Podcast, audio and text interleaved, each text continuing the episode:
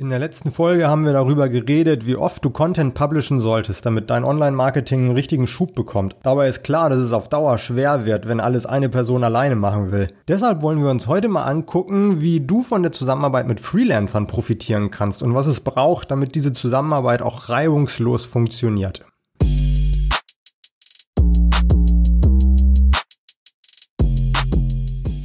Content Marketing ist kein Selbstläufer, das haben wir inzwischen wohl gelernt. Eine Community aufzubauen, das heißt, dass du lange am Ball bleiben musst. Und egal in welcher Position du bist, Gründer, Geschäftsführer, Marketingmanager, es ist klar, dass du auf Dauer nicht alles alleine machen kannst. Zum Glück gibt's da draußen aber ganz viele Agenturen und Freelancer, die dir helfen. Allerdings ist es am Anfang oftmals gar nicht so einfach, den passenden Texter, Fotografen, Webdesigner oder was auch immer auszuwählen und ihm dann eben auch ein Briefing zu geben, mit dem er die Arbeit so umsetzt, wie du dir das vorstellst. Das fängt schon mit der Anfrage an. Also bevor du einen Freelancer suchst, solltest du dir schon darüber klar sein, was er für dich machen soll. Sagen wir, es geht einfach um einen Artikel für deinen Blog. Das ist zwar jetzt nur ein kleines Projekt, erfordert aber auch eine gewisse Vorbereitung. In dieser Vorbereitungsphase entsteht dann das Briefing für den Redakteur. Das Briefing ist extrem wichtig. Es bildet die Basis für eure Zusammenarbeit.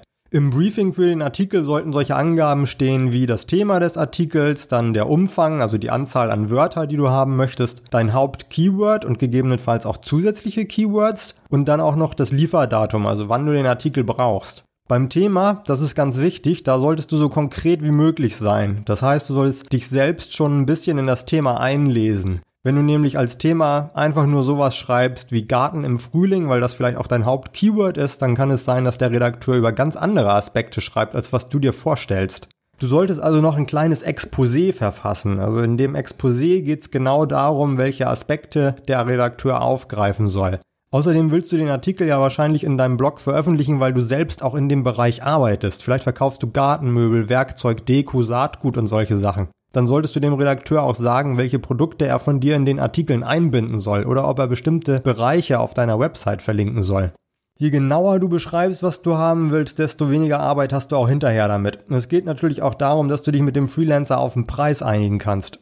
Bei der Preisfrage kannst du den Freelancer natürlich erstmal fragen, welches Honorar er haben möchte oder du sagst gleich, was du bereit bist zu zahlen. Aber gerade am Anfang ist es sinnvoll, denke ich, dass man sich erstmal ein paar Angebote einholt. Dazu gibt es inzwischen auch einige Internetseiten, die dich dabei unterstützen, also wo du dein Projekt posten kannst und wo Freiberufler dann darauf bieten. In Deutschland kenne ich da Twago und freelance.de. Konkret für Redakteure, für Blog- und Journalismusanfragen gibt es da bestimmt auch noch ähm, eigene Portale. Ich habe sonst auch schon mit freelancer.com gearbeitet. Die Plattform ist international ausgerichtet, aber du findest da auch deutschsprachige Freiberufler aus allen möglichen Bereichen, gerade auch wenn es um Blogartikel schreiben geht. Der Vorteil an diesen Plattformen aus Unternehmenssicht ist, dass du da aus einer Vielzahl von Freelancern auswählen kannst. Du bekommst da in der Regel schon nach wenigen Minuten mehrere Angebote auf dein Projekt und siehst dann, was die Freelancer dafür berechnen würden. Außerdem übernehmen diese Plattformen auch den Bezahlvorgang. Das heißt, also es fließt erst Geld, wenn du als Anbieter zufrieden mit dem Artikel bist und ihr müsst vorher auch nicht extra einen Vertrag oder sowas abschließen. Alternativ kannst du natürlich auch nach Dienstleistern googeln, sie direkt kontaktieren oder die Empfehlungen von Freunden einholen.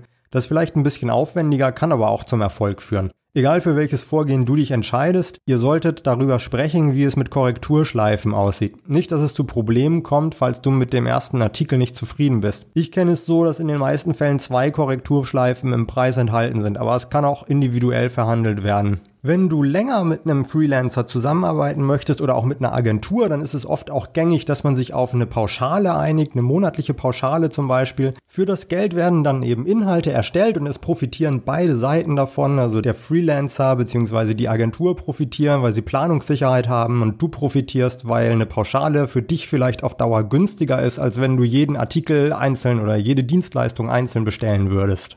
Ich hoffe, dass du dich jetzt auch ein bisschen sicherer im Umgang mit Freelancern fühlst und freue mich natürlich, wenn du morgen wieder einschaltest. Bis bald!